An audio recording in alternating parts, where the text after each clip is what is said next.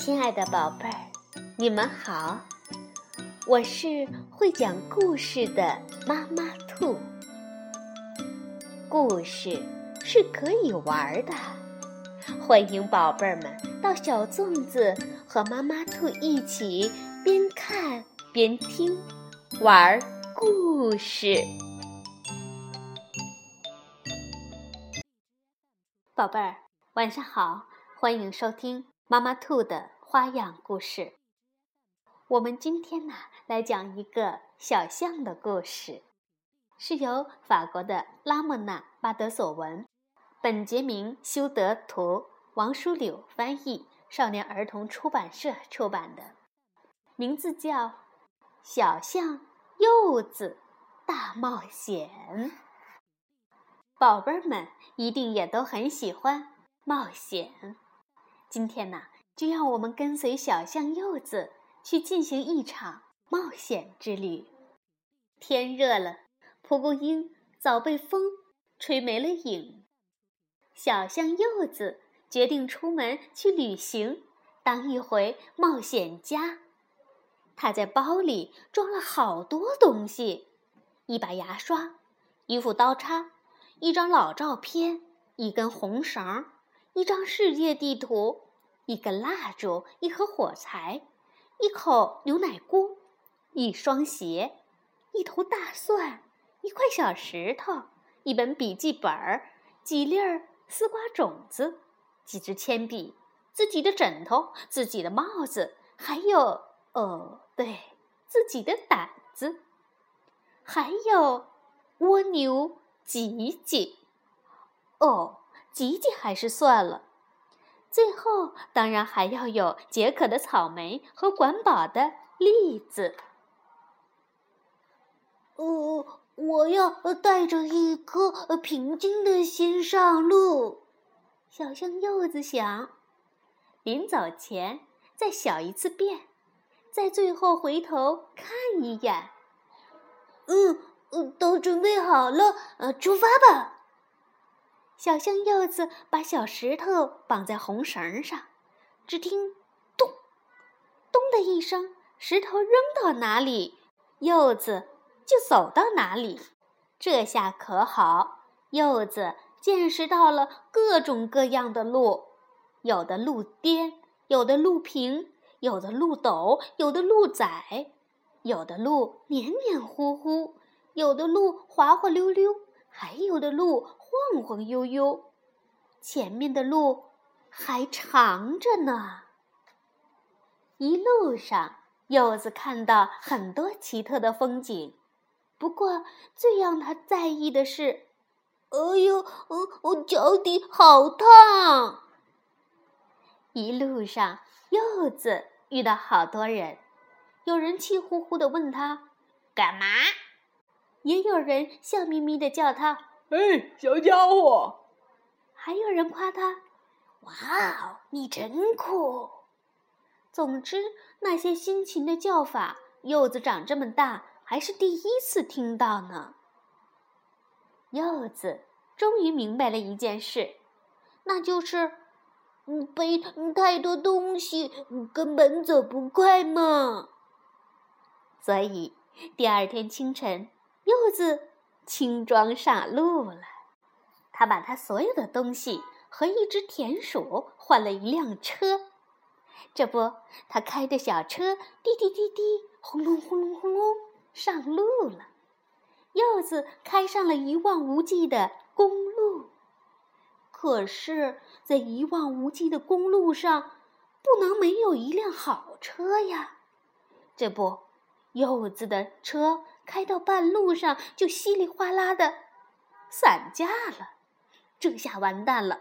柚子气得直嚷嚷，他还以为幸运女神在朝自己微笑呢，没想到幸运女神跟他开了个大玩笑。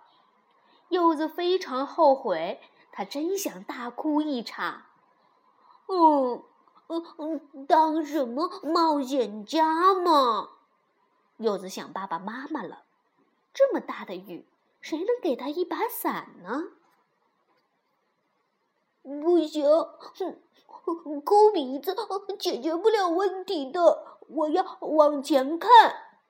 柚子继续向前走，虽然一路上磕磕绊绊，但他没有停下脚步。冒险的路上总会有意外，柚子觉得自己像是掉进了一口大锅，锅里装满了各种各样的意外事件。突然，他发现了一个高大的身影，原来是大象伯伯。大象伯伯一边烤着香肠。一边热情地和柚子打招呼：“你好啊，小家伙。”柚子平时不爱吃香肠，不过今天例外，热乎乎的可真好吃。就这样，他们一起吃着香肠，静静地望着夜空。大象伯伯对小象柚子说：“你看，天上那颗星星。”就像是你的妈妈，她一直在看着你呢。大象伯伯继续嚼香肠，没有再说话。小象柚子安心的睡着了。第二天，柚子睁开眼睛，发现天亮了，火灭了，星星也看不见了。大象伯伯。在不远处砍树，柚子决定跟大象伯伯学习造船。他要学会砍树、捆木头、剪枝条，把木头磨光。哦，这还真是一项大工程呢！船造好了，大象伯伯说道：“该上路喽。”小象柚子乘着小船出发了。背后传来大象伯伯的声音：“想走多远，就走多远，学会就地取材。”再后面就听不清了。小象柚子的船在水中航行，大象伯伯变成了远处的一个小灰点。不过，航行着。航行着，水面越来越宽，宽到看不到岸。柚子的小船在浪花里晃来晃去。柚子觉得自己好像掉进了一大罐果酱里，再晃下去就要变成果酱了。哦，快点停下来吧！柚子看向天空，他感觉到了。好像有人在天空中温柔的看着自己。嗯，我自己不是一个人。小象柚子抬起头，对着天空笑了。等柚子再次睁开眼睛，咦，呃，这是什么地方？只见身后是大海，浪花欢快地拍打着海滩。头顶上是蓝蓝的天空。哦，等一下，我脑袋上怎么突然长出来这么多头发？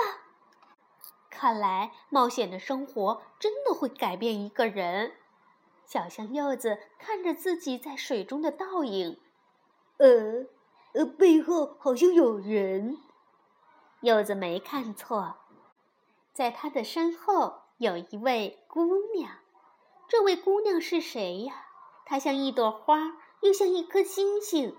她的眼睛好大，身上还带着刺。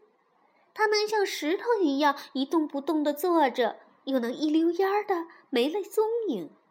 他能把自己缩成一个球，喜欢对你做鬼脸儿，喜欢和你躲猫猫，还能瞬间打败一只大螃蟹。小象柚子从来没有遇到过这样的女孩。她可真，呃，真，哦，应该说点什么好呢？小象柚子觉得和小女孩在一起玩的可真开心。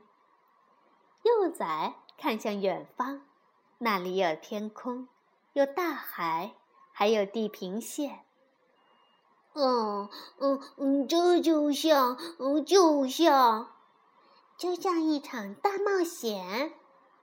海星姑娘接着柚子的话说：“在蓝色的夜空中，海星姑娘的眼睛好像星星在闪烁。”好，小象柚子的大冒险到这里就先告一段落。